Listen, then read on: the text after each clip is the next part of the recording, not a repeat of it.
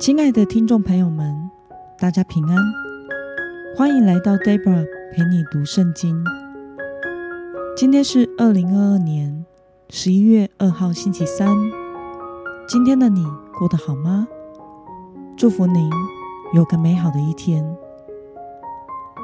今天我所要分享的是我读经与灵修的心得。我所使用的灵修材料是每日活水。今天的主题是看重属神的身份。今天的经文在士师记第十四章八到十四节。我所使用的圣经版本是和合本修订版。那么，我们就先来读圣经喽。过了些日子，他回来要娶那女子，绕道去看狮子的残骸。看哪！有一群蜜蜂在狮子的尸体内，也有蜜在里面。他就取了蜜，放在手掌上，边走边吃。他到了父母那里，给他们蜜，他们也吃了。但他没有告诉他们，这蜜是从狮子的尸体内取来的。他父亲下到女子那里去，参孙在那里摆设宴席。因为这是当时年轻人的习俗，他们看见参孙，就请了三十个人陪伴他。参孙对他们说：“我给你们出个谜语，你们若能在七日的宴席之内猜出谜底，告诉我，我就给你们三十件细麻内衣和三十套更换的衣服。但你们若不能告诉我，你们就给我。”三十件细麻内衣和三十套更换的衣服。他们对他说：“请把谜语说给我们听。”参孙对他们说：“吃的从吃者出来，甜的从强者出来。三日之久，他们都猜不出谜语来。”让我们来介绍今天的经文背景。今天的经文中提到，参孙在狮子的残骸中发现蜂蜜。按照摩西的律法，动物的尸体在礼仪上是不洁净的。人若接触到死尸，直到当天日落之前，都会被视作不洁净的，并且根据民数记六章六节关于拿细尔人的规定中。是明确规定禁止接近死尸的，因此参孙的举动不但违背了拿西尔人的身份，并且也使他的父母亲在不知情的情况中沾染了不洁。让我们来观察今天的经文内容：参孙在狮子的残骸中发现蜂蜜，于是就怎么做呢？我们从今天的经文八到九节可以看到，过了些日子，他回来要娶那女子，绕道去看狮子的残骸。看哪，有一群蜜蜂在狮子的尸体内，也有蜜在里面。参孙就取了蜜，放在手掌上，边走边吃。他到了父母亲那里，给他们蜜，他们也吃了。但他没有告诉他们，这蜜是从狮子的尸体内取来的。那么参孙按着怎样的习俗来摆设宴席呢？我们从今天的经文十到十一节可以看到，参孙在那里摆设宴席，因为这是当时年轻人的习俗。他们看见参孙。就请了三十个人陪伴他。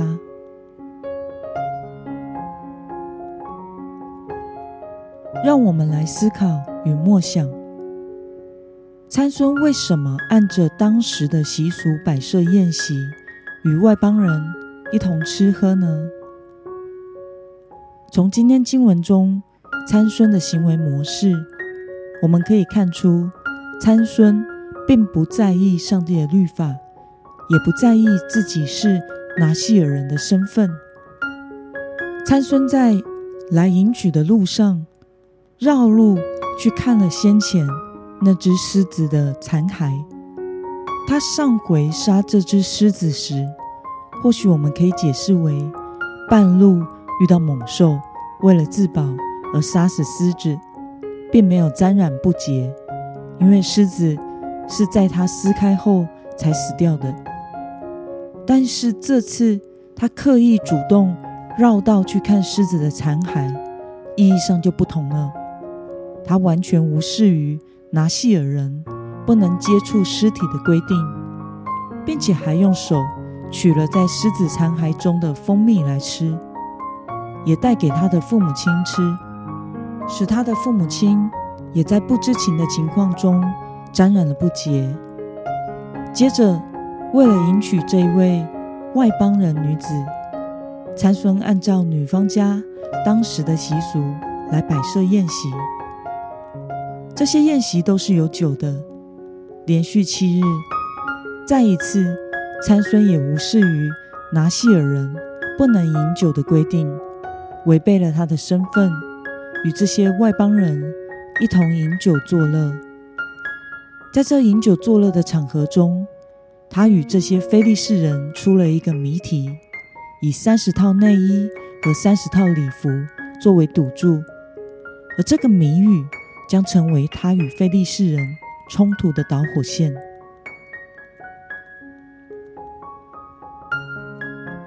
那么，参孙接近狮子的尸体，并且在宴席中饮酒，违背自己是拿西尔人的身份。对此，你有什么样的感想呢？我想，参孙并没有意识到他的身份有什么样的属灵意义。他也对于身为被神分别为圣的拿西尔人是没有感觉的，他完全照着自己的喜好过生活，只有不能剪头发这个规定是不影响他享乐主义生活的，于是他也只有保有这个外表上的规定。身为基督徒的我们，生活在这个世界上，其实也会面对这个世界与神的真理。不符合的风俗文化、价值观以及生活方式，我们必须与神连结，有真实的关系，我们才能明白自己是被分别为圣、归给神的人。神对我们有不同于世人的期待和要求。神希望他的子民能够与他亲近，以基督耶稣的心为心，做合乎神心意的事。走在追求成圣的道路上，但我们若是轻看自己属神的身份，像参孙一样任意而行，不只是会违背神的心意，也会导致不好的人生后果。上周在南韩首尔梨泰院二十九日晚间，由于庆祝万圣节的活动。而爆发大规模的踩踏，造成至少一百五十四人死亡的事件，令人感到遗憾。我甚愿基督徒们没有参与在这个节庆里。万圣节与圣诞节，在一般世人的心里，都只是个有趣的庆典，只是性质不同而已。圣诞节会办圣诞晚会，而万圣节会办化妆舞会。但是这两个节日对于基督徒来说却是完全不同意义的。一个是庆祝我们救主基督的降生，另一个是庆祝西洋的鬼节。虽然在现代文化的包装下，万圣节已经不是一个可怕的活动。如果以艺术和趣味的角度来看，我个人觉得还真的蛮有创意的，看起来。也蛮好玩的。我想每个学生或者是年轻人，在这个节期或多或少都会被邀请参加相关的活动。但是我们看事情不能只看表面。万圣节毕竟就是庆祝鬼节所发展出来的节庆活动。我还是持劝勉基督徒不要参加的立场。即使很有趣、很酷、很有创意、很潮，基督徒们还是要远离庆祝鬼节的活动，因为那是不合神心意的。就好像我们也不会参与在农历七月一切与庙宇和拜鬼的活动是一样的。但与同事、同学拒绝参加，的确是让人感到为难的。这时候会面临文化的冲击，或许也会受到别人所说的不合群，或者是八股的批评。但是这时候却是我们需要分别为圣、属神的时刻。感谢主，使 Debra 蒙召成为传道人，因此在职场上的试探与诱惑就没有了。身为第三代的基督徒。